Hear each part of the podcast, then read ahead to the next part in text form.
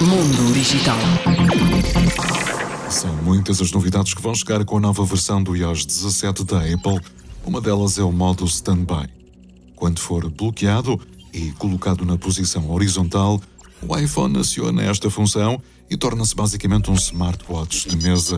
Vai apresentar informações sobre a hora, compromissos agendados no calendário, previsão do tempo e widgets interativos, sendo ainda possível programar o recurso para o modo noturno.